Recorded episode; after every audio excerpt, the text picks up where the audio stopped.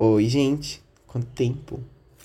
Agora que nós já sabemos como surgiu o mundo na mitologia greco-romana, tá na hora da gente começar a falar sobre os deuses, para que a gente consiga chegar em histórias maiores que envolvam o panteão todo, como a Guerra de Troia.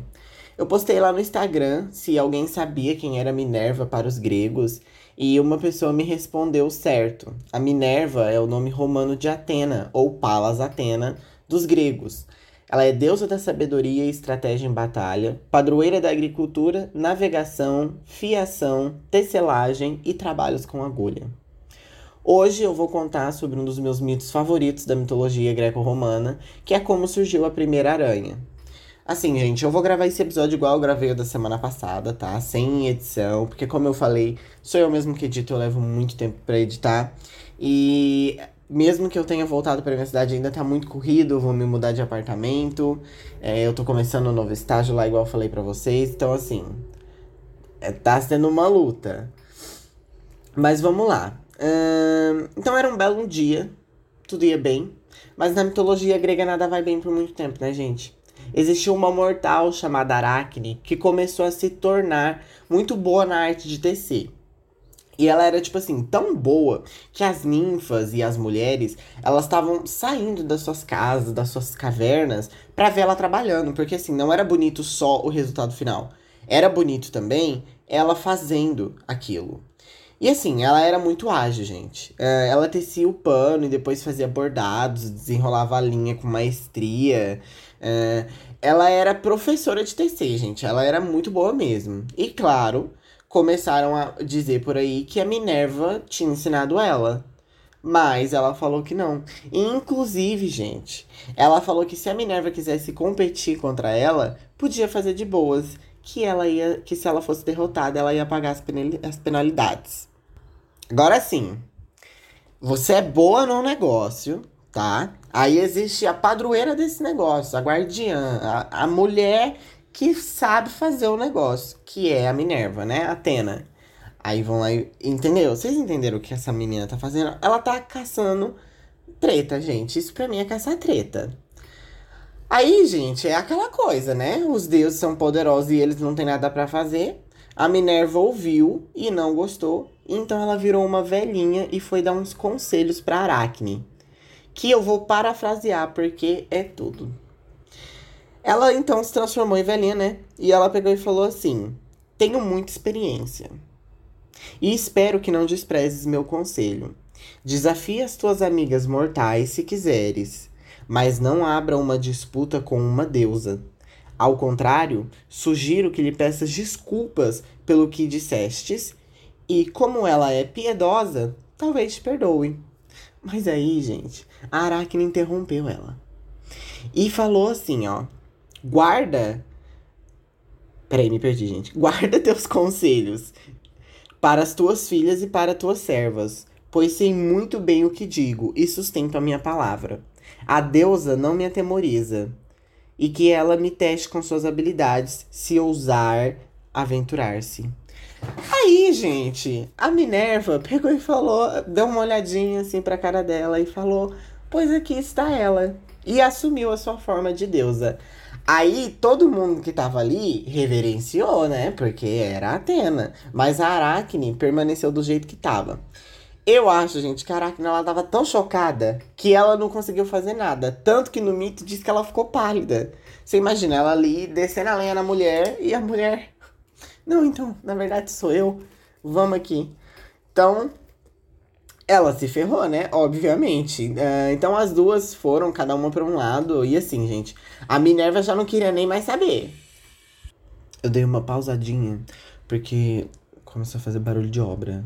Mas eu acho que agora tá de boa. Então, gente, aí a disputa começou. Cada uma delas se posicionaram em uma mesa de tear, colocaram um fio e começaram a fazer o pano. Eu não sei se esse é mesmo como se fala quando a pessoa tá, tá tá, tá fazendo tear. Enfim, vocês entenderam, elas começaram, gente. Então, cada uma delas teceu uma espécie de imagem, uma cena, assim, na, ali no pano. A Minerva, ela teceu a batalha dela contra Netuno, que é Poseidon para os gregos. Essa batalha que ela tá falando se refere para ver quem seria o padroeiro de Atenas. E pela cidade se chamar Atenas, né? Vocês já imaginam quem ganhou. Mas assim, a batalha não foi nada sangrenta. A cidade estava lá precisando de um padroeiro e os dois queriam. Por isso, os outros deuses decidiram que o padroeiro, o guardião da cidade, né, seria aquele que produzisse o presente mais útil para os humanos ali. Uh, mais útil, mais interessante. Uh, o Poseidon ofereceu os cavalos, porque ele é, afinal, né, rei dos cavalos, além de deus dos, deus dos mares. Enquanto a Atena ofereceu a oliveira e ela ganhou. Assim, gente, como eu já falei, eu sou filho de Atena no universo do Percy Jackson e tal. E ela é minha deusa favorita. Mas nessa história não tem como ficar do seu lado, minha mãe. Como que uma oliveira é mais útil que um cavalo? Mas enfim, a Atena, Minerva, né, uh, ganhou a disputa e por isso a cidade de Atena ficou conhecida como Atenas.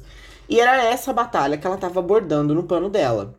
Ela abordou Júpiter, Zeus para os romanos, Zeus para os gregos, nossa, viajei.